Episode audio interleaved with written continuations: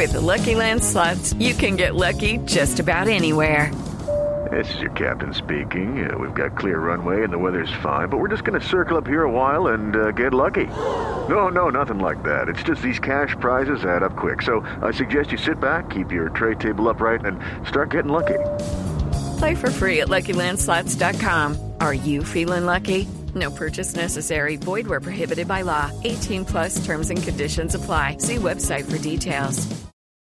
Néstor, oyentes, buenos días. Pues este informe de la firma contratada por Coviandes encargada de la construcción de esta estructura señaló que el puente Chirajara colapsó por un error de diseño. En consecuencia, el diseño de la pila C, es decir, la que quedó en pie, es idéntico al que se derrumbó, por lo que se encuentra en un estado de colapso y la recomendación es demolerla. También señala el informe que los materiales utilizados eran los adecuados y no fueron la causa del derrumbe y la cimentación no sufrió ningún daño durante el colapso y puede ser reutilizada en esta reconstrucción del puente lo que podría ahorrar unos 12 meses en todo el proceso de la construcción. Señaló también Coviandes que ya está activo el proceso de licitación con compañías internacionales para la reconstrucción del puente, que podría durar unos 18 o 24 meses cuando ya se tenga claro quién la vaya a hacer. Señaló Coviandes que el gobierno no tendrá costo en esta reconstrucción y que asumirá todos los costos totales de la construcción del puente Chirajara. Escuchemos al presidente, al gerente general de Coviandes, Alberto Mariño ni la ANI ni el Estado colombiano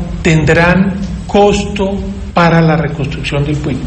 Como lo ha manifestado el presidente de la Junta Directiva del Grupo, nuestro compromiso es entregar un puente funcionando en óptimas condiciones con la mejor calidad posible que logremos.